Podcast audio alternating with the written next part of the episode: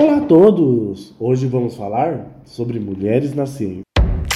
Nosso papo. Nosso papo. Nosso papo. Nosso papo. Nosso papo. Nosso papo. Nosso papo. Nosso, Nosso papo. Nosso papo. Nosso papo. Nosso papo. Nosso papo. Nosso papo. Nosso papo. Nosso papo. Nosso papo. Nosso papo. Para começar, eu quero dar as boas-vindas para ela. Ela que é uma amiga muito antiga, sem querer revelar a idade, tá? Mas vou dizer que nós crescemos juntos. então, mas hoje ela é uma pesquisadora fantástica e dona das melhores fotos de insetos do Instagram. Eu admiro demais o trabalho dela, adoro ver as fotos também. Eu quero dar as boas-vindas a você, Beatriz, e fala um pouco mais de você para os nossos ouvintes. Obrigada, olá pessoal. Obrigada, Alex, pelo convite. É com muita satisfação que eu participo desse podcast. Espero que seja para trazer mais meninas para a ciência, que esse talvez seja o nosso futuro. Mas só falando um pouquinho de mim, eu sou bióloga, professora, tenho mestrado em engenharia ambiental e doutorado em agronomia, com ênfase em controle biológico. Esse daí são alguns passos que a gente tenta trilhar no meio desse caminho aí tão desafiador. Muito bom. Nossa segunda convidada é uma mulher surpreendente. E eu não consegui acabar de ler o seu currículo acadêmico, acredita? Eu pensei, meu Deus, quanta coisa. eu estou extremamente feliz de estar aqui nessa mesa com ela, Maria Piar. Seja muito bem-vinda e fale um pouquinho mais sobre você. Obrigada, Alex. O prazer é todo meu estar com você, a Pia, com a Shirley aqui. É, Eu fico agradecida pela lembrança. E como a Maria já falou, temos aqui a Shirley, que é a nossa terceira convidada, ela que é mestre em biologia e coordenadora do projeto Ecologicamente. E também tem um currículo fantástico, mas quem vai falar sobre isso é ela mesma. Seja muito bem-vinda, Shirley. Olá pessoal, tudo bem? Muito obrigada pelo convite, Alex. Então, eu sou bióloga, especialista em gestão ambiental e mestre em biologia das biologia das interações orgânicas. Tô ficando nervosa, tá vendo? Precisa ficar não. E como a Alex falou, também sou coordenadora do projeto Ecologicamente da ONG No Name. Muito obrigada pelo convite, é um prazer estar aqui dividindo esse espaço com ótimas meninas. Muito legal. Bom, e eu sou Alex José, sou presidente do Instituto No Name e também coordenador do projeto Nosso Papo. Vamos começar. We're able? And that alone makes us major. We can all sit at the table and grow in this favor. Say yeah. Vamos criar uma cena aqui. Estão lá os estudantes saindo do ensino médio e pensando em que vão fazer da sua vida. Então, essas mulheres, esses homens ingressam em seus cursos superiores. Depois se especializam, crescem como pesquisadores, divulgam seus trabalhos e por aí vai. Vocês já conhecem esse trâmite, né? Muitos fazem disso a sua vida. Com o passar do tempo, muita coisa mudou e hoje vejo mais mulheres do que homens finalizando cursos superiores. É como se nós, homens, sabe? É como se a gente tivesse estagnado. Ah, eu, eu não quero iniciar uma guerra de sexo, mas vejo poucas mulheres em lugares de destaque no meio científico, sabe? Ah, uma vez ouvi alguém dizer que a ciência ela não é neutra, porque ela sempre está relacionada à sociedade em que acontece. Se isso é verdade, diz muita coisa. Mas depois dessa cutucada, vamos ao tema. Somos seres em busca de conhecimento, sempre buscando algo além da nossa compreensão. E hoje vamos falar com pessoas que querem mudar o mundo através de suas pesquisas. Isso é legal, né? Então. Talvez não seja nessa proporção, sabe? Tipo, ah, vou pegar e vou mudar o mundo. Mas podem mudar uma sociedade, ou pode mudar um colegiado. Sim, estamos falando daqueles que se dedicaram para a ciência. E aproveitando o Dia Internacional das Mulheres e Meninas da Ciência, que, for, que é comemorado no dia 11 de fevereiro, vamos conversar com essa cientista. Então, mocinhos, vamos direto ao assunto. O canal Deutsche Welle, ele fez uma pesquisa lá na Europa, né? Uh,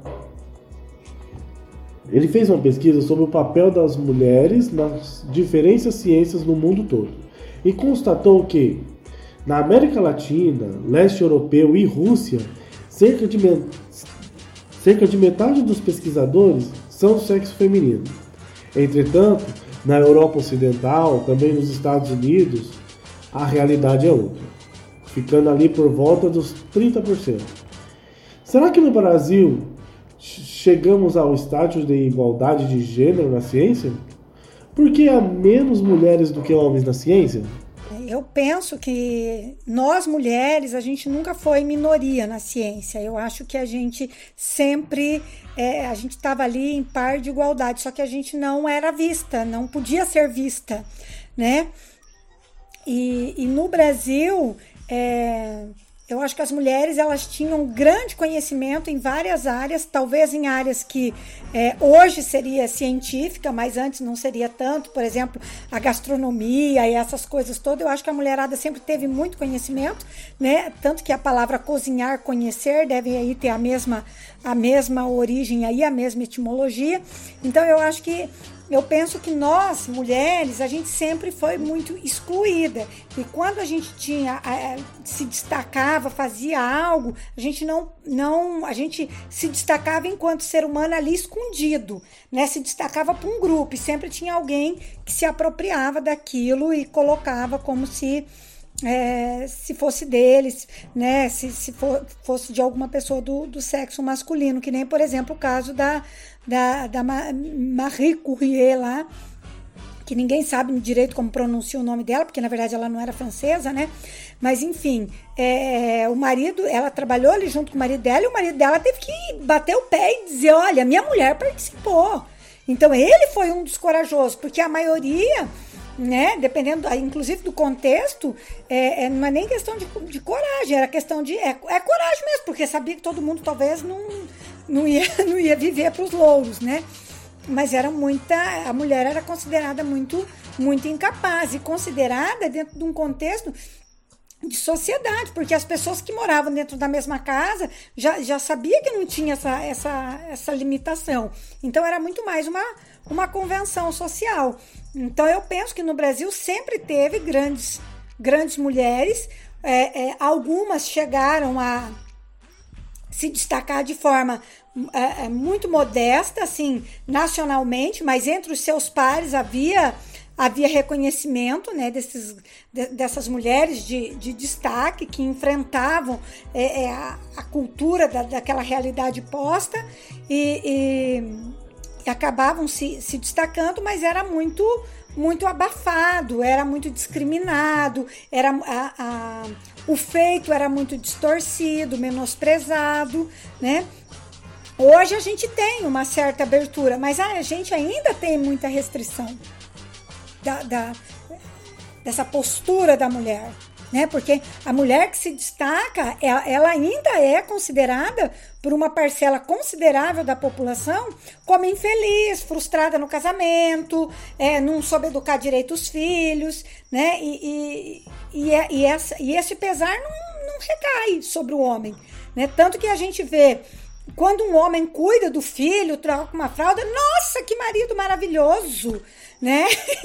então, assim, é algo que, que tá posto que a gente, né, tá vem trabalhando ainda essa ideia, mas é uma ideia que está muito enraizada, muito, muito forte, tá? Tá, tá, tá, tá com uma raiz muito profunda ainda nessa questão de gênero.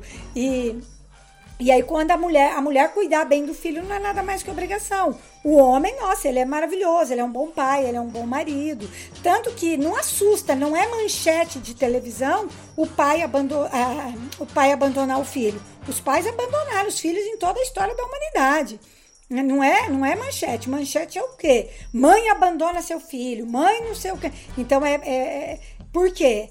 Porque é algo que está colocado na sociedade, que é uma responsabilidade que culturalmente foi atribuída para a mulher e deixou ela de mãos atadas. Aí a gente tem um discurso de que de inserção da mulher no mercado de trabalho, mas como é que no, no mercado de trabalho, na ciência, é, é, na, na, academia, mas como é que essa mulher vai se inserir tanto no mercado de trabalho, na ciência, na academia, porque é, fazer ciência também é o mercado de trabalho, né?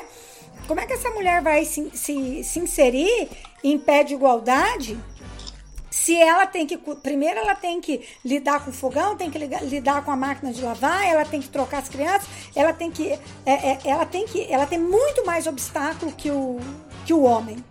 Né? E, aí, e aí não é nem algo, talvez, que só a sociedade julga, porque essa mulher, ela também faz parte dessa sociedade. Então, a, a mente dela também, é, é, é ela ainda traz isso culturalmente que a obrigação dela de cuidar dos filhos, a responsabilidade dela é maior. Ela ainda, e, e isso culturalmente ainda está nela. Então não é tão simples assim, né? Ah, tá, eu sei que tudo é uma construção cultural, a partir de hoje eu vou mudar. Não, eu sei que é uma construção cultural e eu fui criada dentro dessa, é, dessa cultura e meu modo de pensar é assim. Eu tenho um pouco mais de consciência, mas também é, é despojar, me livrar de, disso tudo que foi construído ao longo da minha existência, não, não é possível. Porque daí é, me descaracteriza enquanto pessoa, enquanto ser cultural, né? Eu tô falando meio aqui, mas eu tô falando do ser humano, qualquer ser humano, tá? Então, a, a, não tem como você é, se afastar de tudo aquilo, né? Então, as mulheres, elas estão ocupando um espaço, sim, e, ela, e, e, isso acaba tendo mais mérito, por quê? Porque elas encaram muito mais obstáculo que os homens, né? Para fazer ciência. E, e, além de ter todos esses obstáculos, né, das questões familiares, domésticas ali, ainda tem a questão sexual, que a mulher sempre foi vista como, como sexo frágil. Então, se ela está num lugar, ela está lá exposta, ela é, é está sujeita a, a ouvir coisas desagradáveis, a ser julgada de uma forma é, com uma certa abertura sexual que, que, que muitas vezes não existe né? Então acha que a mulher tá ali volúvel porque ela gosta dessa de estar tá no lugar do homem, ela é, é, tá com uma disposição é, sexual aberta, à vontade, não que, que não possa estar, tá, mas tem é, é, ela ainda tem que passar por isso, por esse por esse julgamento de, de de describilidade mesmo é, com relação ainda à, à, sua, à sua postura sexual. Assim, na questão cultural, vocês vêm lutando há tanto tempo contra uma cultura machista e agora que vocês estão começando a superar essa cultura, ainda tem que continuar escutando coisas como o que a Maria colocou, que tipo, vocês são sexo frágil e tudo mais. Isso faz com que a igualdade se torne mais difícil? Sim, com certeza. Com certeza. Dentro da academia hoje tem muito mais mulheres, mas não necessariamente os trabalhos também são igualitários ou ah, até o tipo das pesquisas, porque também depende muito da área. Tem área que ainda é quase que exclusiva de homem. E aí a gente faz o quê? E aí tem área, por exemplo, de ah. ciências da computação, que é 90% da sala é homem e uma ou duas mulheres, e elas são mal vistas, elas são julgadas, e geralmente para coisas negativas, para coisas ruins. Não que elas são guerreiras ou que estão enfrentando um monte de coisa e tudo mais. É, a história da ciência, a história das mulheres na ciência, ela é voltada é, para a exclusão. E aí, quando você traça, é, divide por áreas, as áreas exatas são praticamente todas voltadas para o público masculino, para os pesquisadores é, homens. Então, quando você separa por áreas, essa, dis, essa exclusão, na verdade, acaba aumentando. É claro que, como a Shirley disse, você tem mais mulheres na academia hoje, os cursos de graduação têm mais mulheres, mas nós vemos que as publicações relevantes do país hoje é basicamente é, feita por homem. Então, nós precisamos começar de onde? Nós precisamos começar, eu acho que da base, incentivando meninas ali no ensino fundamental 1, é, um, incentivando elas que a ciência é também um campo de trabalho e que elas podem mudar e elas podem ir então para essa, essa área também. Como vocês decidiram se tornar cientistas? Foi lá desde criancinha ou foi depois da academia? Conta aí pra gente. Ah, quando eu era criança eu admirava muitas coisas e admirava assim cientistas, mas eu não tinha noção do que era ser um cientista. Não sabia o que era. Para mim era uma coisa muito fora da minha realidade. Não me imaginava com a possibilidade de ser uma cientista. Então entra numa outra questão que é a questão de falta de conhecimento, falta de acesso. Só que assim, conforme a gente vai estudando, vai pesquisando, vê na televisão, por exemplo, falando alguma coisa, eu já admirava, já via aquilo com muita paixão, com muito respeito, uma coisa assim muito grandiosa, muito bacana. E aí depois, conforme a gente vai estudando, você vai entendendo um pouco mais, vai vendo quais os acessos, quais as possibilidades, que não é um bicho de sete cabeças, né? Aí acho que desde o começo da faculdade eu já imaginava assim, não, eu quero ser cientista. Minha mãe mesmo não sabia falar o que, que no que, que eu estava me formando, mas ela falava assim, não, ela vai se formar cientista. Mas no que? Não sei, é cientista e ela é isso que ela está fazendo. né? Bom, no meu caso, eu sempre gostei bastante de bichos e de animais de maneira geral. Eu acho que desde criancinha eu lembro de tentando capturar uma largatixa e vendo ali as possibilidades do rabo dela crescer ou não, da cauda dela crescer ou não ali em alguns momentos. Então, ela, eu lembro muito claramente que ela ficava no vidro da minha casa, assim, do lado de fora, e eu ficava observando como que aquilo acontecia dentro dela, porque o abdômen dela é todo transparente. Claro, depois a gente vai para outras áreas, mas eu acabei voltando para a área da biologia porque eu fui incentivada eu ganhei uma bolsa e eu fui incentivada também para ir para essa área.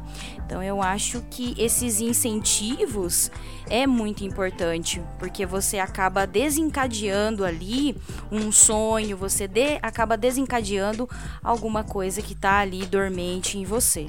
Então essas inspirações, elas acontecem, mas elas também precisam ali de um caminho e alguém precisa abrir esse caminho, né?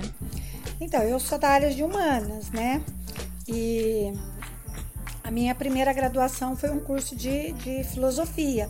Então, uma área que exige bastante linguagem, é, assim, me fez muita falta conhecimento de língua estrangeira no período da, da, da graduação e, e, eu tinha só tinha vontade.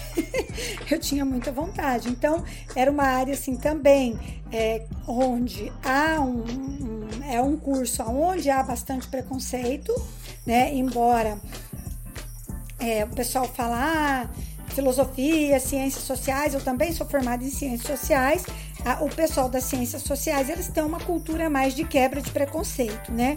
O pessoal da filosofia não é, não, não tem essa. É, é, eu considero eles preconceituoso pela experiência que eu tive. Então eu, eu, eu tive bastante experiência assim de, de preconceito e havia, assim, brincadeirinha com relação ao, ao, sexo feminino. O que nas ciências sociais, no curso de ciências sociais, nos cursos de artes, não, não, não teve acho que era mais mais universalista assim essas coisas assim era menos menos forte assim todo mundo era mais mais tranquilo. Outro lugar que eu sim outros cursos né ambientes acadêmicos assim que tinha assim um, um, pouco assim de, de, de, preconceito com relação à mulher o, o estar ali eu acho que no curso de administração de empresas é, tinha, mas não tanto, mas ainda tinha, porque não tinha muita figura da administradora, tinha a figura do administrador, mas na ocasião que eu fiz administração de empresa, nossa turma era uma turma enorme, tinha 50 alunos no primeiro ano, depois foi diminuindo, né? E a, a, a maioria da galera era mulher, então não tinha muito. É, não tinha muito espaço, sabe? No curso de Ciências Econômicas, havia uma rixazinha por causa da questão dos cálculos, né? Então, aquela, a, a, aquilo que as meninas estavam colocando. Economia é um curso que usa muito cálculo, então, cálculo é meio visto assim como uma habilidade dos homens. Então, quem conseguisse passar em cálculo era bem-aventurado. Então, acabava quebrando um pouco isso. Por quê? Porque tinha uma galera feminina que passava em cálculo e uma galera do sexo masculino que geralmente ficava em DP em cálculo. Então, isso ajudou a quebrar um pouco essa, essa, esses preconceitos. Mas a gente percebe, sim, é, é, essa coisa, essa figura, né, do, do, do, administrador, do homem engravatado, com todo aquele, aquele poderio, né? E assim havia, havia é, é, uma desvalorização das meninas no sentido delas estarem vulneráveis ali na sala de aula. Eu lembro alguns professores que eu tinha que é, falavam coisas que eu, eu, particularmente achava bem deselegante, as meninas também achavam bem deselegantes, é, flertavam assim com as meninas sem muito muito pudor assim na sala de aula, então era uma situação bem deselegante. A gente já teve caso, por exemplo, de, de um professor de uma das disciplinas de, de direito, é, quem quando a gente ia apresentar seminário e tal, é, ele tendia a dar maior nota para quem estava com decote ou com uma saia não tão não tão alongada, né? Então era uma, eram assim situações é, bem desagradáveis, mas é, e, e, aí que é legal essa coisa da base do incentivo, né? É, as meninas tinham consciência disso e, e, e, elas tinham uma meta que era terminar o curso e elas sabiam que ia ter essas coisas no, no percurso. Então era um pessoal que já tinha consciência dessa disso tudo que a mulherada passa, porque elas já tinham passado por isso em outras é, instâncias ali da vida social delas. Então elas estavam firmes com o objetivo é, é, naquilo. Então elas é, muitas vezes é, é, os meninos tiravam nota mais alta que as meninas, então isso acabava sendo um incentivo para os meninos e uma desmotivação para as meninas. E a gente fala assim, nossa, sim, num, num curso superior, gente numa, numa, em disciplinas de, de curso superior. Você está me ouvindo, Alex? Ah, então tá. É que deu uma congelada aqui para mim. Então, essas situações, elas são situações que mostram o quanto a gente é, é, precisa, é, é sim, é, ter jogo de cintura para alcançar o, o, os objetivos da gente, porque os meninos não passavam por isso, né? Eu já vi situações. Isso, eu, eu já vi situações também, exemplos assim, na, na, na minha carreira é, de estudante aí dentro das universidades, é, de, de, professor é, desqualificar o menino para passar a bolsa para a menina para poder assediar a menina. Então eu, eu, já vi situações assim extremamente é, desconfortável, né? Já conheci meninas que abandonou mesmo, abandonou o curso por causa dessas, dessas situações desagradáveis e tudo mais. Então, esses incentivos, quando você tem um incentivo, talvez da família já dizendo, né?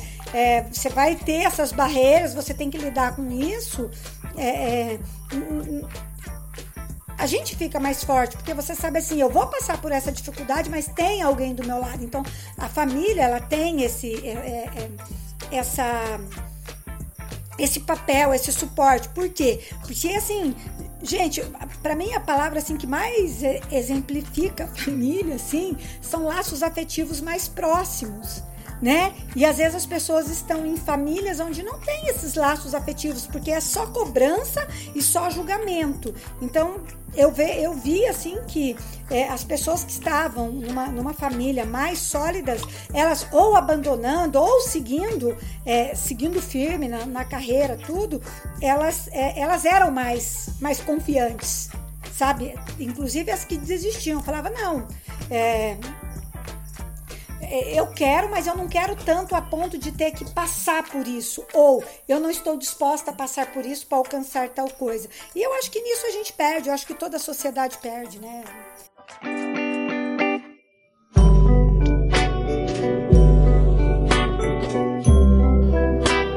E vocês assim já sofreram algum preconceito no meio acadêmico ou também na graduação?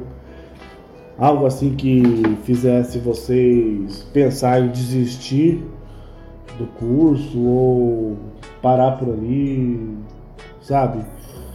Alguma coisa nesse sentido? Não, não, a gente preconceitos vários, né? E assim, é, tanto com, com, relação à questão do, do sexo e outros tipos de, de, de preconceito. É, eu sofri mais outros tipos de preconceito do que o preconceito com relação ao sexo. Mas às vezes eu penso que quando a gente, quando eu fiz minha primeira, minha segunda graduação, eu acho que eu era assim ingênua. Não é todo mundo que tem essa sacada que que você é, é, alguém fica flertando e tal. E não é assim. Eu acho assim que a cantada, gente, a cantada é algo que a mulher pode dar para o homem, o homem pode dar para a mulher. A cantada eu vejo ela assim como um sinônimo de um, de um elogio ou de dizer assim, olha, mas não é algo grosseiro. Entendeu? É, também tem hora, né? Isso, Esse tem é hora, tem a o pessoa momento, né? que, né? Então acho que tem todos esses, esses detalhes. E, e às vezes a gente tem uma certa ingenuidade, não vê que a pessoa tá com tanta. É, Malícia. É, obrigada, Sheila. Acho que essa é a palavra mesmo. A gente não percebe que a pessoa está com tanta malícia. Então, é, eu acho que as meninas elas sofrem com isso. É, elas recebem isso, mas elas muitas vezes não se dão conta, sabe? Às vezes elas estão expostas a algumas situações cheias de maledicência e elas não se dão conta de todas essas maledicências. No meu caso, na graduação, eu não passei por nenhum tipo de constrangimento em relação ao preconceito. É, principalmente porque é um curso, ciências biológicas é um curso bastante feminino, então tem muitas meninas, a maior parte das, da turma é mulher. Então eu acho que isso não aconteceu na graduação, porém no mestrado e no doutorado, essas situações aí vexatórias eu não sei desencadeadas é, por qual motivo, se é por um motivo de ser mulher ou se é outro tipo de motivo. Isso aconteceu bastante comigo e talvez se eu não conseguisse suprir isso de uma maneira é, interior, tratar isso também comigo mesmo, eu teria parado ali, no, talvez na primeira semana do meu mestrado. Então isso acontece sim não acontecem com homens. Não vejo isso acontecendo com homens, mas comigo aconteceu. Na pós-graduação, essas situações humilhantes, ela com as mulheres, ela acontece mais do que acontece com os homens. Hum, principalmente quando você está falando de professor homem. Então, pode ser que seja situações desencadeadas por causa do sexo? Pode. Ou outras também como por exemplo é, racial, essas situações podem acontecer, mas é, é, um relato, tá? Isso acontece comigo e o que eu fiz? Eu tentei buscar ali forças, a gente é, seca as lágrimas e vai em frente. Mas se eu fosse mesmo uma pessoa que é, interiorizasse isso, talvez eu teria parado ali mesmo no primeiro momento do meu mestrado e não teria caminhado até o doutorado. Parece que quanto mais você avança na pós-graduação, mais essas situações vexatórias acontecem com as mulheres. Então, no doutorado, isso foi pior. Isso aconteceu também.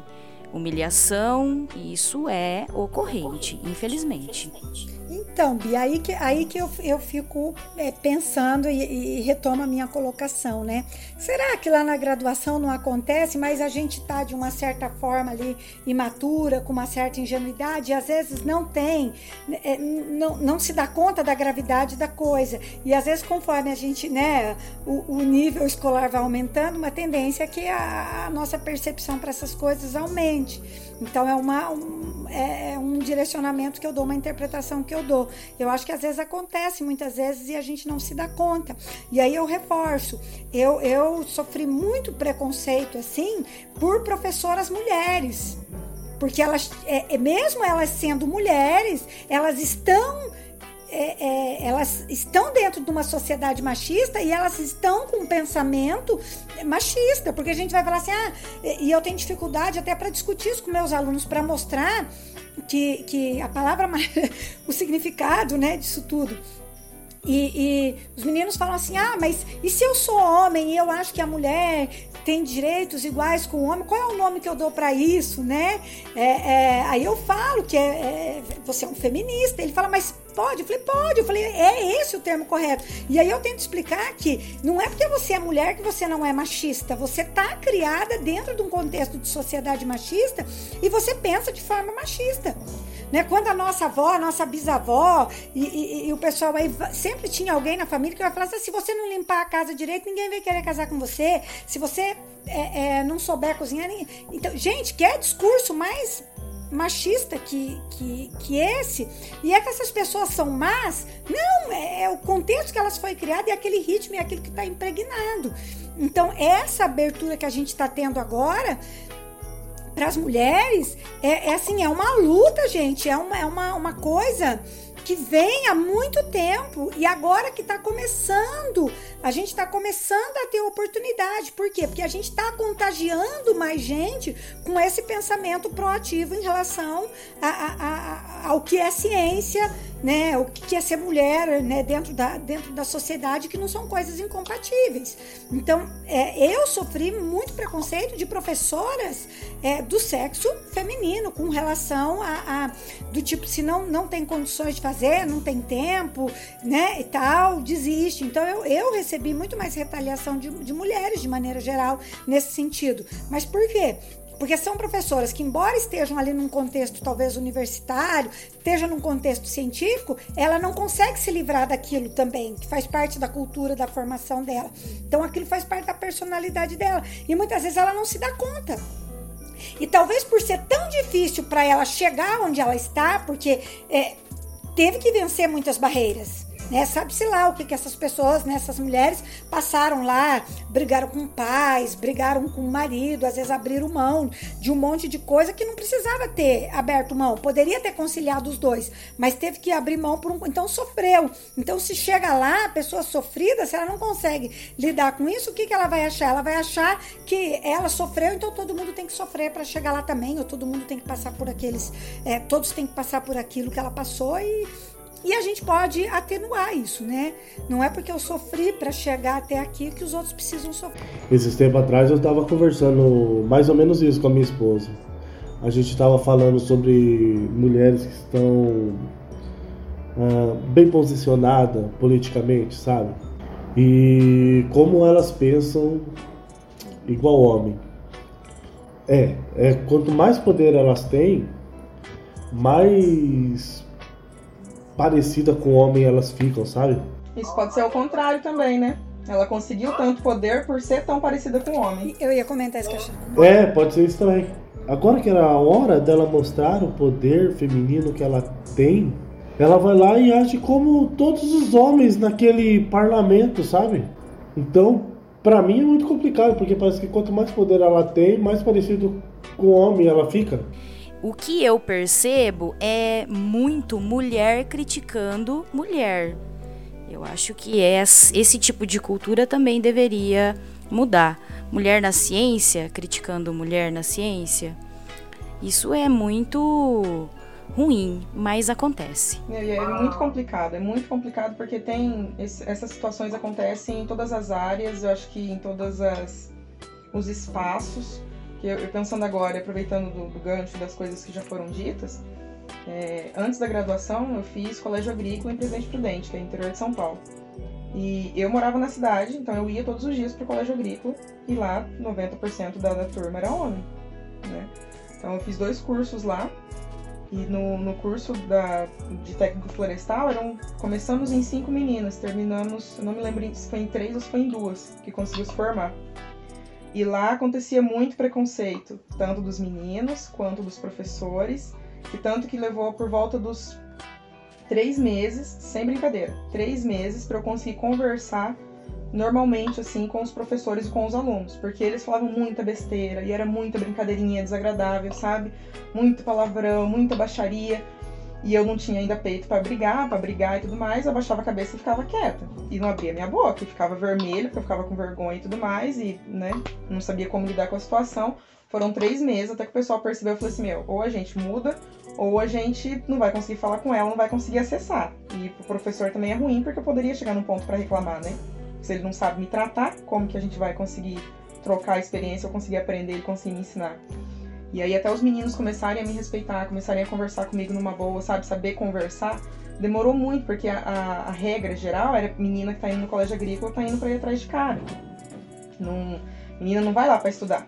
Porque menina é pra ser dona de casa. Menina vai lá pra arrumar marido. Sabe? Então era esse tipo de coisa. Aí passou o período de, né, de teste.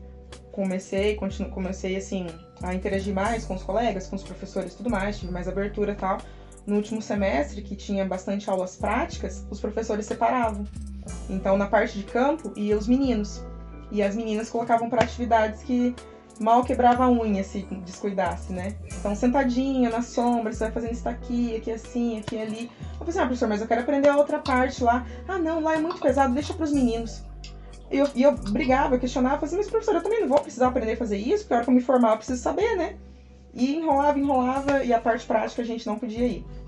Depois na graduação teve, não na graduação, na, na pós-graduação, na especialização que eu fiz, já perdi trabalhos e já deixei de participar de algumas aulas de campo porque ah, é de noite, ah, é dentro d'água, ah, vai mexer com tal bicho, mulher não vai curtir e tal. Eu falei assim, mas eu quero participar. Eu estou aqui para isso, não, não tô de mimimi, não tô de frescura. Tem que fazer, tem que fazer, a gente precisa aprender e é só na prática. Ah, mas é que assim, é assado, não sei o que, sabe? E aí como que você lida com uma situação? Ou é 8 é 80, então você abaixa a cabeça e fica quieto, ou você explode. A gente tem que saber lidar com situações que, à medida do possível, assim, você vai se transformando uma pessoa muito forte, ao mesmo tempo você vai ficando meio insensível a certas coisas, porque são brincadeiras, são olhares, é jeito de falar, é jeito de agir. E muitas vezes de forma velada, ou até mesmo como a Maria falou, a gente não percebe. Né? Porque a gente está tão focada, preocupada com outras coisas, né? Que a gente não percebe. E isso acontece no cotidiano, isso é quase que normal, né? Nessa sociedade, ainda nos dias de hoje. Isso é bem complicado. Em casa eu tive muito incentivo da minha mãe. Minha mãe não era estudada, é, ela terminou o segundo grau depois que eu já estava grande, já acho que eu acho que na faculdade, quando eu já estava na faculdade, quando foi terminar o segundo grau. E então ela sempre me incentivava a correr atrás, a, a, a buscar o que eu queria, a enfrentar. E ela sempre também me preparou. Falou assim: ó, oh, o mundo é assim, as pessoas vão te tratar dessa forma, a mulher é vista desse jeito e tal. E por um tempo eu até achava que aquilo me deixava assim, assim, poxa, mas ela precisava ter me falado isso tão nova, né? Eu tive que amadurecer muito cedo. Mas foi bom para eu me preparar muito cedo também, porque senão acho que eu não teria conseguido passar por tudo que eu passei. Porque enquanto minha mãe me incentivava, meu pai olhava para mim e falava assim: "Para que você está estudando desse jeito? Que gulodice é essa? Pra quê? Não sei quê que você quer isso daí. Que futuro que você acha que você vai ter? Sabe? Então, dentro de casa é isso. Então, é muito complicado. É muito complicado mesmo. Eu não sei como que a gente consegue passar por tudo isso, na hora que a gente começa a pontuar. Mas são coisas que precisam ser trabalhadas, precisam ser discutidas para as pessoas terem noção do que acontece e para que haja algum tipo de mudança, né? Para que essa melhoria permaneça e aumente. Até porque o caso da ciência trazendo é, no contexto para a ciência, a ciência por si já é difícil, o estudar já é difícil. Você é, ingressar numa universidade é difícil para o brasileiro e ainda para a brasileira acaba sendo uma situação mais difícil ainda. Então, ingressar na ciência não é um caminho muito simples, não é um caminho fácil. E se você encontra pelo caminho essas situações, essas, esses desgostos, acaba ficando pior ainda de você conseguir chegar propriamente ali para ser uma cientista. Então, eu acho que precisa de muito incentivo e mudar a nossa sociedade nesse primeiro momento, né? Então, isso tinha que mudar. É um conceito que deveria ser mudado. É, com certeza é um caminho que dá muito mais esperança do que o que a gente tem agora. Né? Porque é o mínimo. A gente não está querendo tomar nada de ninguém, a gente está querendo um espaço, está querendo credibilidade, está querendo justiça. Né? É, é, muito complicado, porque não só dentro das ciências, mas acredito que na, maior, na maioria das áreas, o fato de você ser homem meio que te dá uma credibilidade a mais de que você vai conseguir fazer um bom trabalho, de que você sabe e que vai fazer bem. E a mulher não, a mulher precisa ficar provando e reprovando e ficar convencendo de que ela sabe, de que ela é capacitada, de que ela vai fazer. Então a primeira coisa, acho que é a mudança de cultura e de estereótipo. Então talvez a, talvez a palavra, não sei se é mudança, talvez a gente construir, né, reconstruir uma nova uma nova cultura, uma nova forma de, de encarar isso, né? E, e, e, essa mudança, ela, ela é um trabalho de formiguinha, porque é, é, é diálogo, é, é, sabe? É diálogo e a gente quer, é, a gente quer contribuir. As mulheres querem contribuir para essa sociedade, elas querem ser vistas, elas querem ser notadas e, e a gente quer construir uma sociedade melhor. Não é só uma coisa do meu reconhecimento pessoal, né? É lógico, quando a gente faz alguma coisa, a gente quer um reconhecimento pessoal, mas tem o lance do individual e do social. E quando a sociedade ela é mais igualitária, ela é menos sexista, ou não é, o ideal seria que não, não fosse nada sexista, mas quanto menos sexista ela for, é, mais saudável é para todos.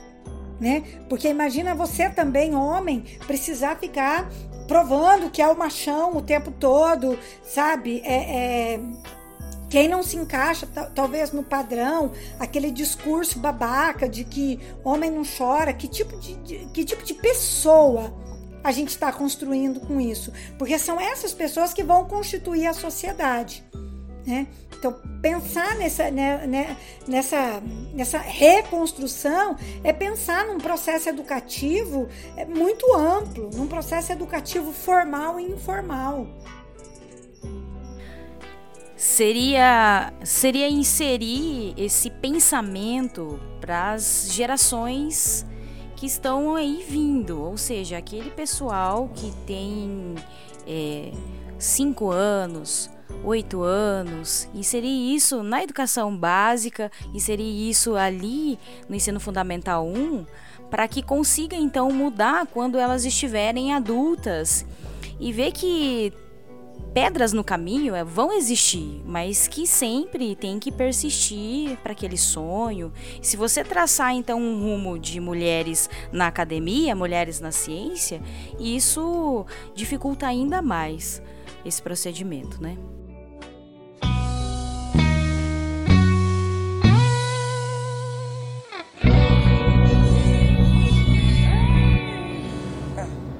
Bom, vamos deixar agora o nosso papo um pouquinho mais leve. E eu queria saber de vocês. Como que é ser uma cientista? Eu não sou acadêmico, né? E eu não tenho nem ideia de como que é isso. Mas vocês que estão aí no meio, vocês podem dizer pra gente. Eu acho excelente. Hoje, nossa. acho ótimo.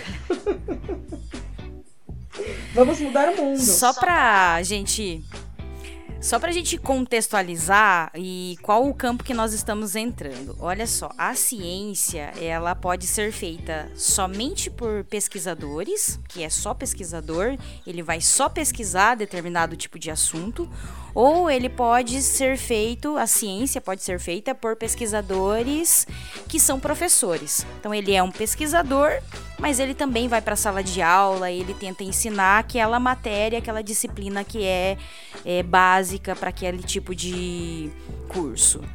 Então nós temos esses dois tipos: o cientista que só faz a pesquisa e o professor que é o cientista. Então ele vai para a sala de aula, ele tem contato com alunos, ele vai orientar alunos e ele vai também trazer essas questões sociais. Talvez o pesquisador nem tanto, porque ele não tem contato com o aluno.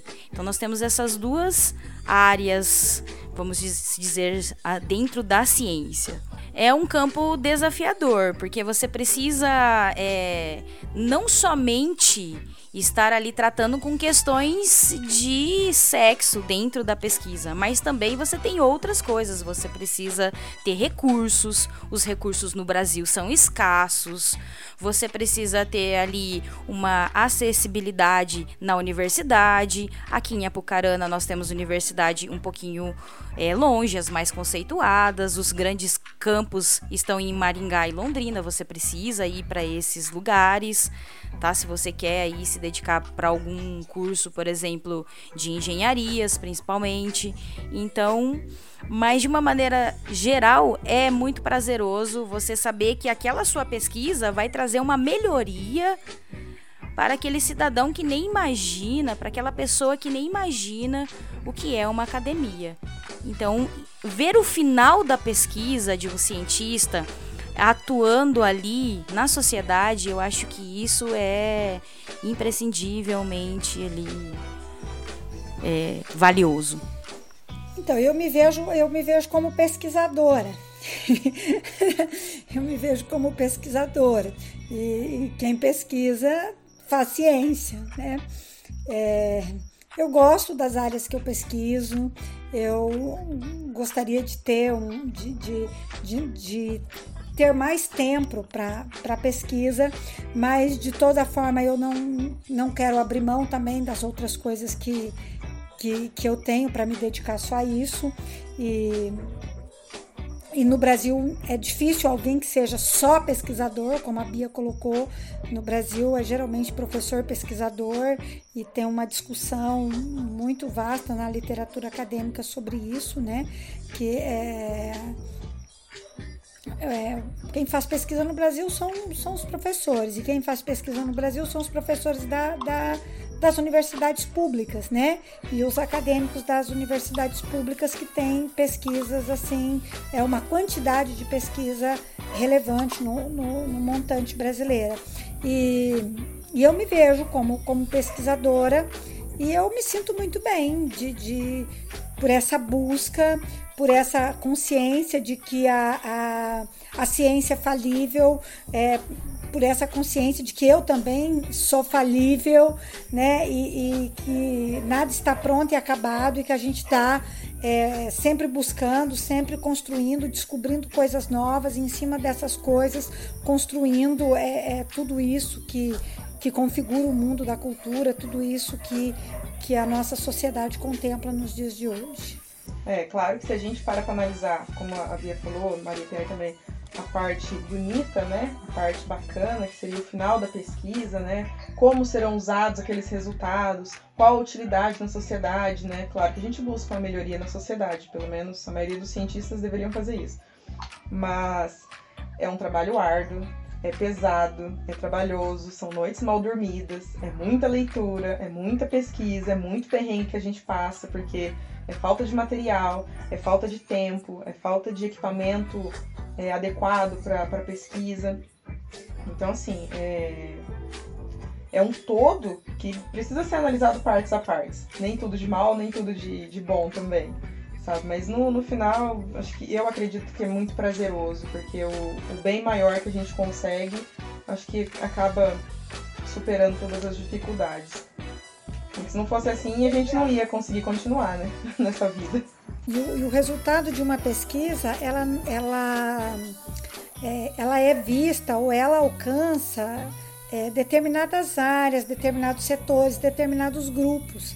É, assim, são poucas as pesquisas que diz assim, ah, ela vai atingir toda a sociedade. Tem muitas pesquisas é, e as que a gente conhece assim de maneira geral, lógico, é, abrange toda a sociedade, traz benefícios, mas tem, tem pesquisas, tem resultados que beneficiam determinadas comunidades, mas a sociedade como um todo, ela é composta de comunidades.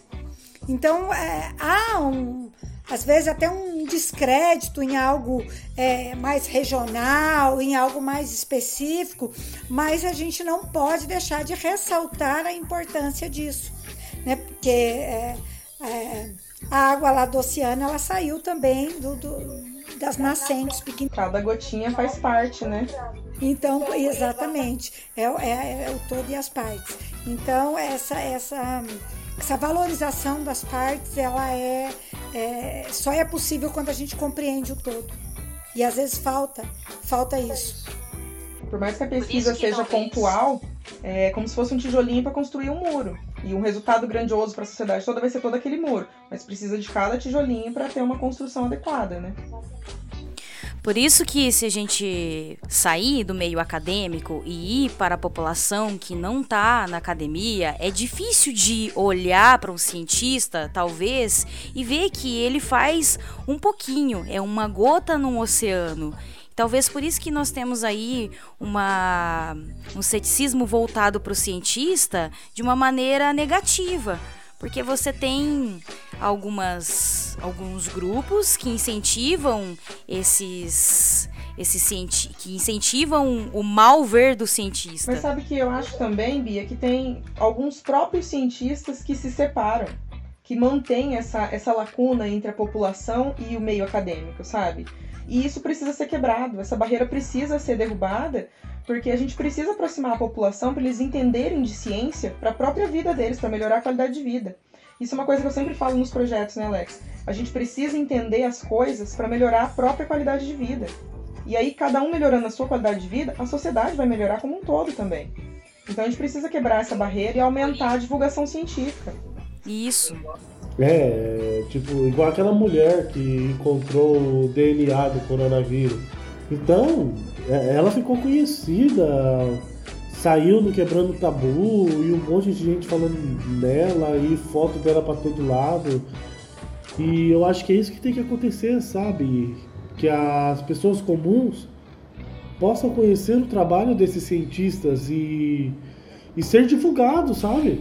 Só contextualizando, as duas brasileiras que sequenciaram o genoma do coronavírus, é, Esther Sabino e Jaqueline Góes, elas demoraram ali dois dias para sequenciar, enquanto a população, a, a população de cientistas estava demorando 10, 15 dias. Então é um marco, assim, por isso que elas foram disseminadas nas redes sociais, mas tudo isso através da divulgação científica. Então tem um papel ali de um outro cientista, que é o divulgador científico, científico, porque ele precisa ter também ali um vocabulário voltado para o público, porque o cientista ele não tem, ele não estudou isso. É difícil de você trazer é, para as redes sociais é, um sequenciamento. Não, ele foi lá e ele colocou lá o nomezinho do que, que tem no genoma do coronavírus. É isso. Então, trazer essa, esse pessoal, essas pesquisas para as redes sociais é muito importante. Ajuda a credibilizar ali o cientista e também mostra que existe pesquisas no Brasil, existe melhorias ali através de é, financiamento da própria, do próprio governo, do, da própria população. Eu queria destacar uma coisa, aproveitando essa fala da Bia, porque assim, é, geralmente as pessoas não entendem muito, então é ou vai de 8 a 80 assim muito rápido com as informações. E assim, pesquisa é demorado. Levantamento de dados, tabulação desses dados, tradução desses dados para você ver o que, esses dados realmente simbolizam, o que, isso significa. Isso tudo é trabalhoso. Então, às vezes, eu já vi gente falando, por exemplo, agora, nessa época de pandemia, porque, por exemplo, conseguiram lá fazer o sequenciamento é, de forma mais rápida que os outros, você, assim, ah, então os caras lá estão com uma vontade de fazer. Ah, é porque tem uma, uma convenção lá que eles ficam travando, não sei o quê. Gente, não é isso. Hoje em dia, com a tecnologia que a gente tem e principalmente o acesso que a gente consegue ter aos dados de outros pesquisadores. Ninguém faz nada sozinho a sua pesquisa ou a minha pesquisa, eu não faço sozinha, não é uma ideia que eu tenho, vou levantar e vou fazer tudo sozinha. Eu só consigo desenvolver qualquer tipo de pesquisa se eu tiver dados de outros pesquisadores que me antecederam. E que tiveram dados, que fizeram o levantamento. É, outras pessoas comprovaram aqueles dados, refizeram aquela, aquela pesquisa e divulgaram aqueles dados, e isso chegou até mim. E isso, desde sempre, a ciência é feita dessa forma. São várias mentes que vão pensando, cada uma dando seu sua porcentagem lá, dando seu grãozinho de areia para poder construir uma praia inteira. Então as pessoas às vezes pensam que ah, porque um consegue mais rápido do que o outro, é porque ele é mais inteligente. Não, é porque ele tem mais tecnologia, ele tem mais acesso a, aos dados, né? Então é, é muito relativo isso, né? Agora por conta da pandemia, eu já vi gente falando que Aí, de repente, porque tá precisando, conseguiram correr com as coisas, conseguiram fazer a vacina, conseguiram fazer um monte de coisa. Não é bem assim que funciona, tá, gente? Vamos pensar um pouquinho, ir atrás. Não, não, não vai atrás de mensagem de WhatsApp. Não acredita na primeira pesquisa do Google, tá? Se você não sabe pesquisar não sabe comprovar um dado, pergunta para alguém que saiba, né? Sai perguntando. Né? Tinha um professor meu que ele sempre falava que você não precisa saber de tudo, mas você precisa ter o contato de alguém que saiba. E vale isso para todo mundo, tá? O que disseminou muito é a duração da pesquisa para a criação das vacinas contra o Covid-19. Então, é, todo mundo está questionando que essa pesquisa para essas vacinas aconteceram de maneira muito rápida, mas também houve um investimento muito grande para essas vacinas acontecerem de maneira muito rápida. E houve também um grupo muito grande de cientistas tentando desenvolver a mesma coisa. Por isso que isso aconteceu de uma maneira muito rápida. Em menos de um ano, talvez nós temos vacinas aí extremamente eficazes. E isso é questionado pela população que está fora da academia. Por que, que aquela vacina demorou 10 anos e essa vacina do contra o SARS-CoV-2 está menos de um ano e ela já é eficaz? Porque teve financiamento e também muitas pessoas ali envolvidas, muitos cientistas envolvidos ali para sanar aquele problema dessa determinada doença a população em geral ela pega o resultado da pesquisa.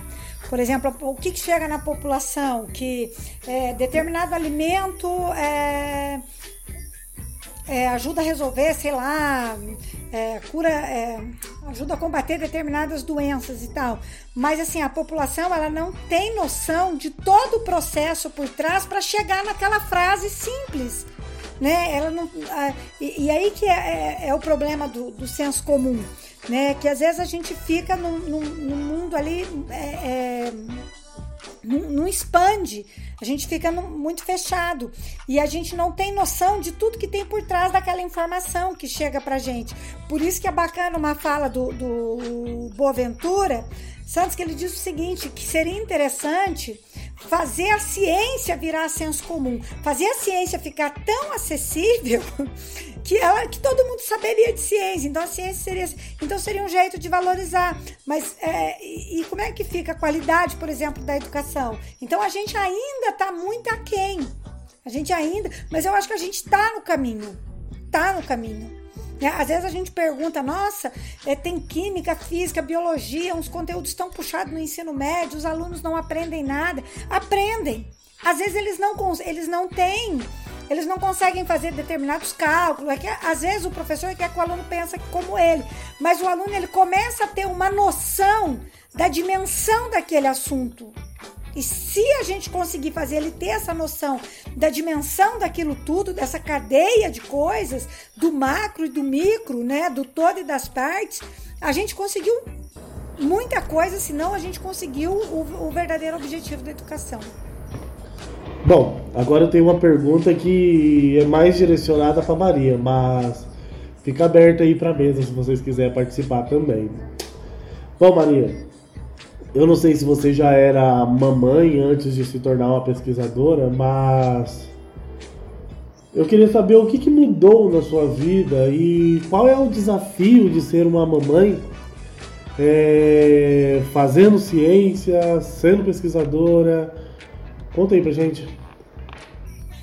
Eu já tinha, já, já tinha entrado na faculdade, né? Já tinha é, um curso superior quando eu fui ter meu, meu primeiro filho e fui, ainda estava fazendo graduação e tal.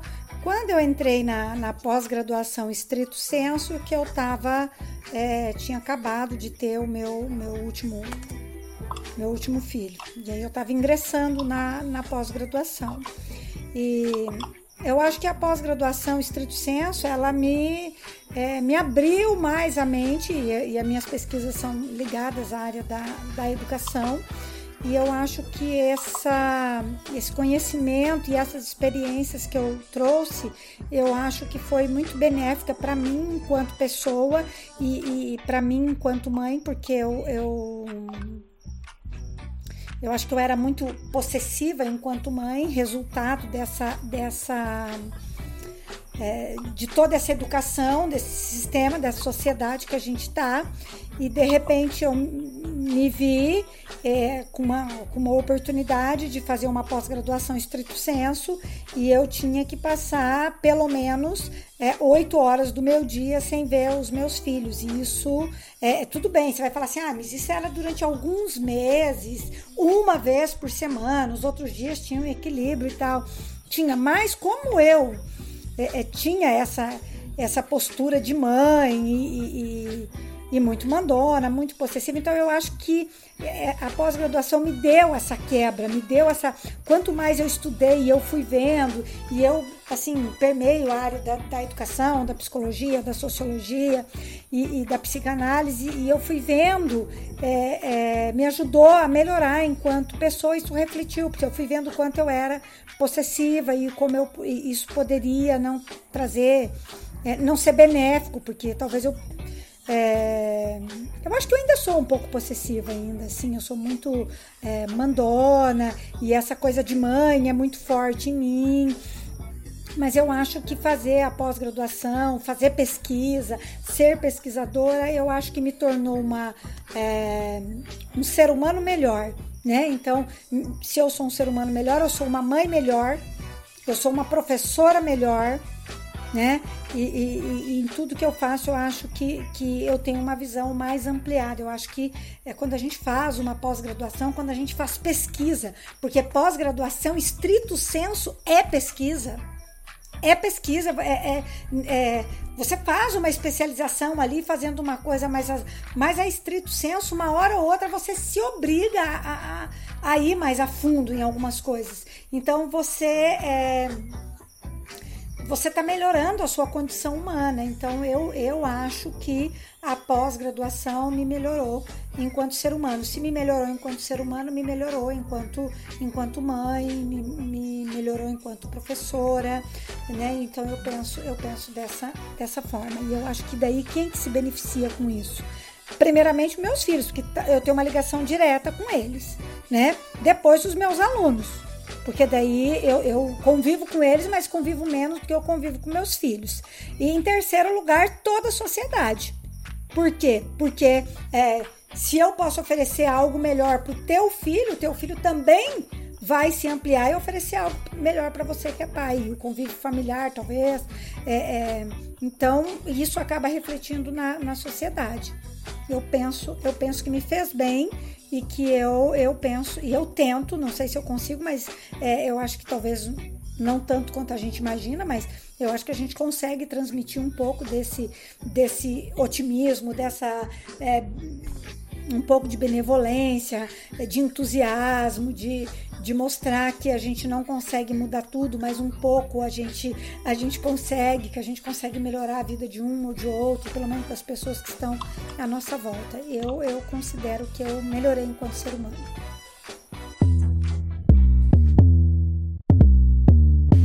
Summertime in Virginia was an oven. All the kids eating ice cream with their cousins. I was studying while you was playing the dozens. Don't act Uh, eu sei que família não é aquela que a gente nasceu ou cresceu e tal. Famílias também são aquelas pessoas que a gente escolhe para nossa caminhada. E também tem a questão de parceiros, parceiras e tudo mais. E assim, qual é o papel dessas pessoas para a carreira de vocês? Eu acho que as pessoas que estão à nossa volta, elas, elas, elas são, no mínimo, mais tolerantes com a gente.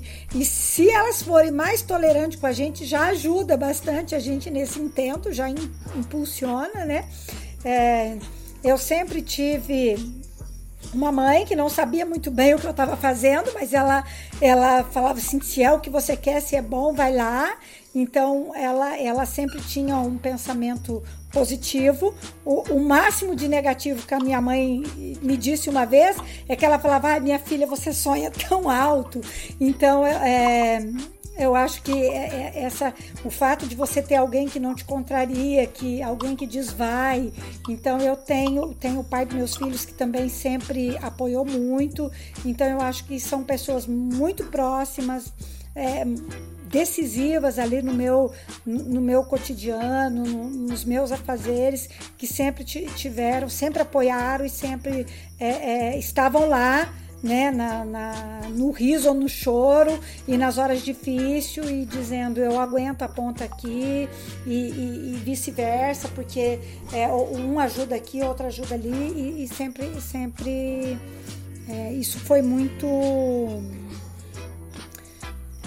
Eu gosto disso, eu acho que isso foi importante, porque é, eu sei que nos momentos mais difíceis da nossa vida a gente sempre está sozinho, uma decisão decisiva é sempre a gente que tem que tomar, mas a gente ter um, dois ou três ou mais ou uma galera, mas se a gente tiver uma pessoa apoiando, dizendo, ó, seja lá qual for a decisão, eu tô aqui, eu acho que isso é, é, é importante.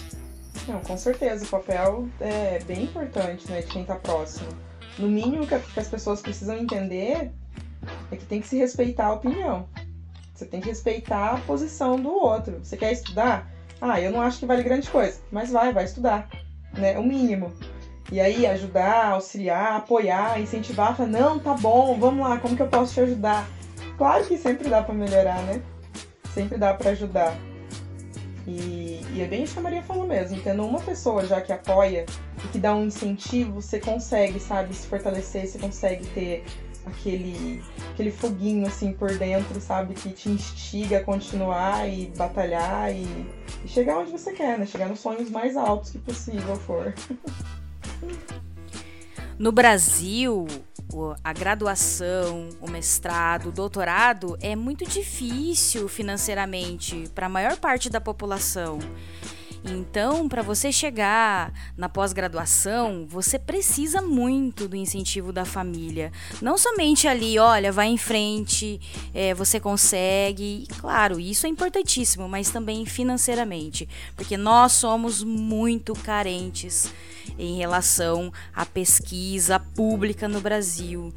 Então é difícil. Pagar uma faculdade hoje no Brasil é difícil.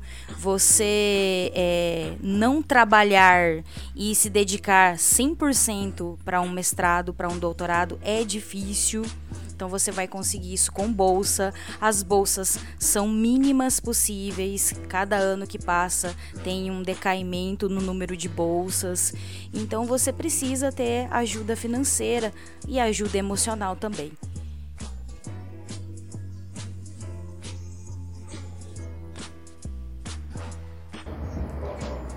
Então, assim,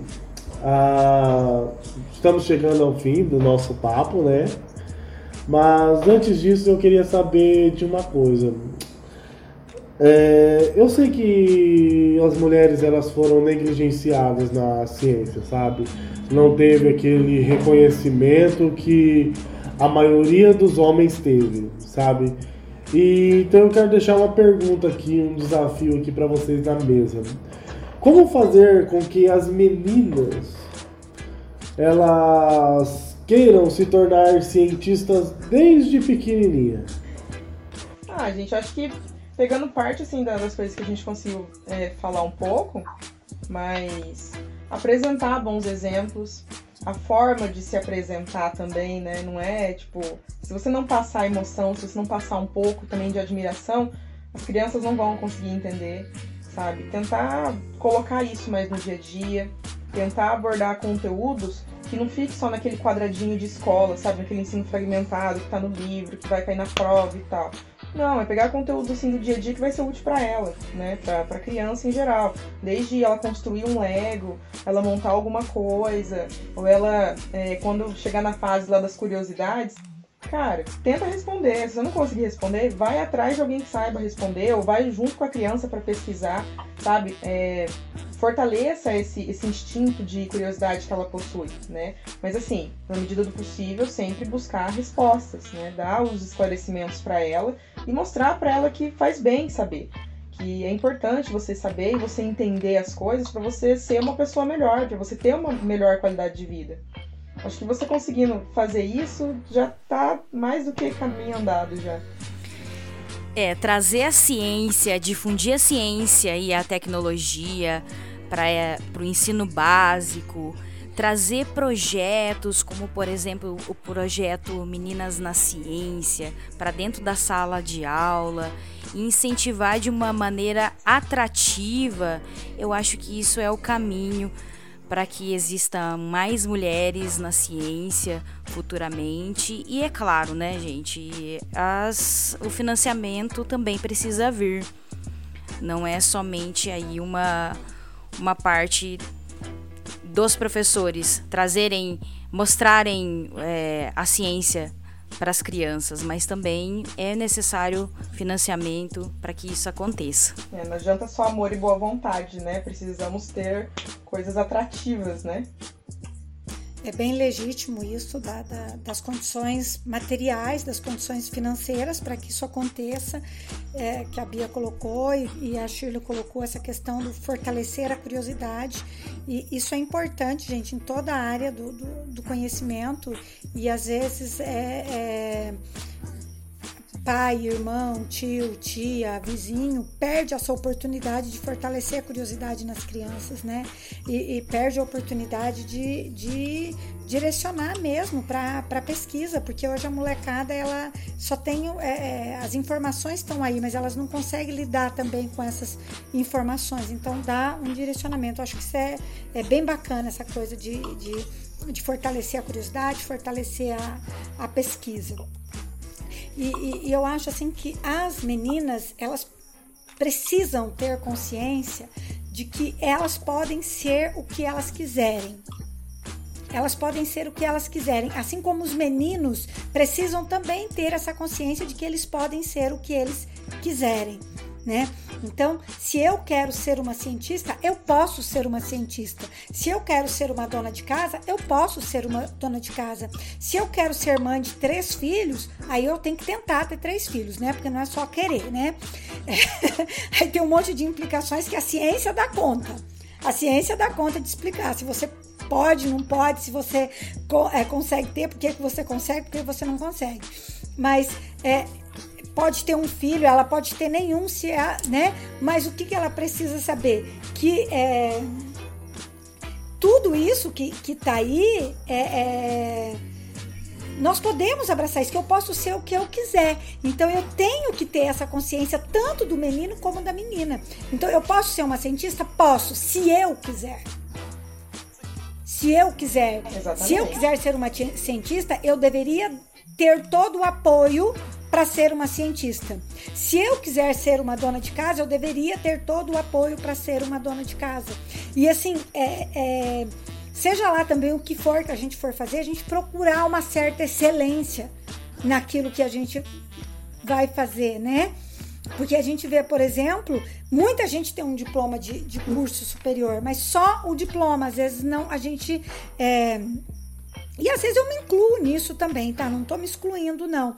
É, é, sempre, é, tem coisa que a gente não, não, a gente quer, mas a gente não, não se dedica. Então, é, é, eu posso ser o que eu quiser. Eu posso ser uma cientista? Posso, mas eu preciso de condições mínimas. Então, quais são as condições mínimas que, eu preciso para querer ser uma cientista e depois para ter condições de ser uma, uma, uma cientista? Então, eu acho que isso precisa ser discutido, isso precisa ser fomentado.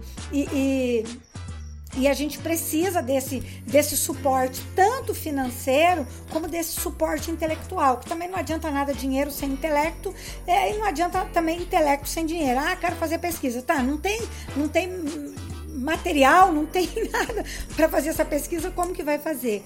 Então, é, é, eu acho que a gente, essa, essa consciência mesmo, de, de filosófica mesmo, de quem eu sou e, e, as possibilidades que, que estão dadas aí na sociedade. A gente tomar consciência disso que está dado aí.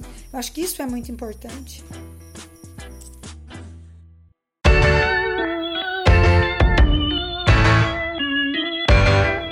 É isso aí. Que conversa gostosa que a gente teve, hein? Eu quero agradecer de coração a todas vocês que esteve aqui com a gente hoje. E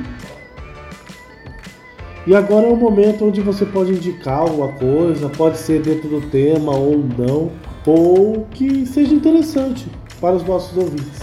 E vou começar pela Bia. Muito obrigado, Bia, pela sua presença. Obrigada, Alex, pelo convite. Fiquei muito emocionada no primeiro momento por isso e colocar essas pautas tão importantes para a sociedade que é mulheres na ciência. Eu gostaria de indicar sim, é um projeto que eu já citei aqui, é um projeto que se chama Meninas na Ciência. Esse projeto ele é coordenado por alunos é, da UF é, RGS, que seria a Universidade Federal do Rio Grande do Sul, e sempre tem ali cursos online para as meninas realizarem, as meninas do ensino fundamental 1, ensino fundamental 2 e ensino médio. Então, despertar essa curiosidade com o auxílio da internet, em cursos que são aí online, sem custo nenhum, seria o primeiro passo para quem quer ser uma menina na ciência. É isso.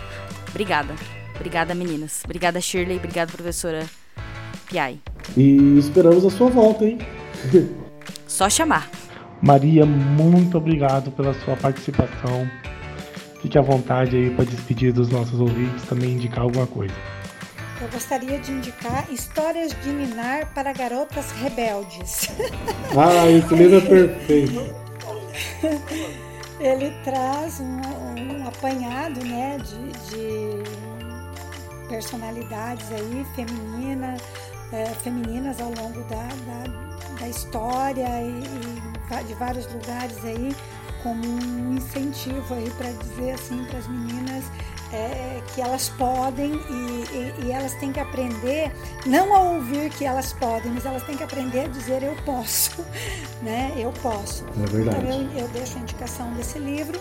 Eu agradeço o convite da, da Shirley, a confiança de vocês e, e, agradeço por estar aqui nesse momento gostoso de, de conversa agradável aqui com, com a Bia, que já fui colega de trabalho da Bia, é, com a Shirley, com você, Alex. É muito, muito prazeroso. Muito obrigada pela oportunidade. Ah, esse livro ele é muito bom. A minha filha não sabe ler ainda ou nem entende muita coisa, mas ela já sabe muitas histórias desse livro. Eu leio na cabeceira dela quando a gente vai dormir. Shirley, muito obrigado por sua presença. Foi muito bom estar com você aqui hoje. Agradeço o convite. Foi um prazer conversar com vocês, mocinhas e mocinho. E para indicação, é, eu tinha até comentado com o Alex já, conheço há pouco tempo. Tem um grupo em Salvador, se não me engano, que se chama Rede Cunhã Axé de Mulheres na Ciência, que é uma rede de apoio uh, intelectual, emocional para meninas e mulheres que estejam nessa área, que queiram entrar. É, eles têm página no Facebook, tem no Instagram. Eles promovem vários eventos. Durante a pandemia, eles estão fazendo reuniões, é, palestras, minicursos. Eu participei de um evento ano passado e achei muito, muito, muito riquíssimo de informações e de conteúdo e de pessoas fascinantes, sabe? Mulheres maravilhosas, de todos os tipos, de todas as cores, com vários problemas, com várias áreas assim, de conhecimento que elas abordam. E é uma rede muito bacana para a gente poder conhecer e divulgar também o trabalho e para conseguir entender também outras realidades e a gente conseguir se fortalecer, entender e conseguir combater, né, esses problemas que tem para a gente conseguir se fortalecer e melhorar cada vez mais nossa vida e a vida da sociedade, né? E uma coisa que eu acho muito interessante destacar que foi comentado aqui também hoje, mas é, que eu falo também para os meus alunos. Pessoal, vocês precisam estudar. não por obrigação. Vocês precisam querer estudar. Você vai estudar só para querer ganhar dinheiro? Não, você vai estudar para melhorar a sua qualidade de vida. Você pode ganhar dinheiro como uma consequência daquilo que você for trabalhar. Mas mesmo assim, se você não quiser trabalhar com alguma coisa que dê dinheiro ou se você não trabalhar com alguma coisa que dê dinheiro de fato, aquele conhecimento que você conseguiu adquirir vai te deixar uma pessoa melhor, vai trazer benefícios, vai melhorar a qualidade de vida da sua pessoa e da sua família. E isso, consequentemente, vai influenciar também na sociedade. Então, estude para você ser uma pessoa melhor, não para você ganhar dinheiro. Tá? É isso, gente. Muito obrigada. Então, eu também quero deixar uma indicação aqui. E o que eu vou indicar é um documentário que é a história da Ruth, é aquela juíza da Suprema Corte dos Estados Unidos que morreu recentemente. E, gente, que documentário bacana aquele documentário. E a gente tocou ali no assunto das pessoas que ajudam a gente a crescer profissionalmente, sabe? E o marido tem uma parte lá que conta do marido dessa juíza que ele foi uma pessoa imprescindível para a carreira dela, sabe? Na ajuda no companheirismo e como uma pessoa do seu lado que te incentiva faz você crescer, sabe? Então é um documentário muito bacana, tem na na Globoplay, você que assina a Globoplay é só pesquisar lá a juíza, é um documentário ótimo. E aí, gostou do nosso papo? Então, foi uma conversa ótima, não? Pois é, mas, mas logo logo estaremos de volta e esperamos a sua audiência. Você tem algum tema que você queira escutar aqui no nosso podcast? Mande uma mensagem através das nossas redes sociais. Encontre a gente como Instituto Noname em qualquer rede social.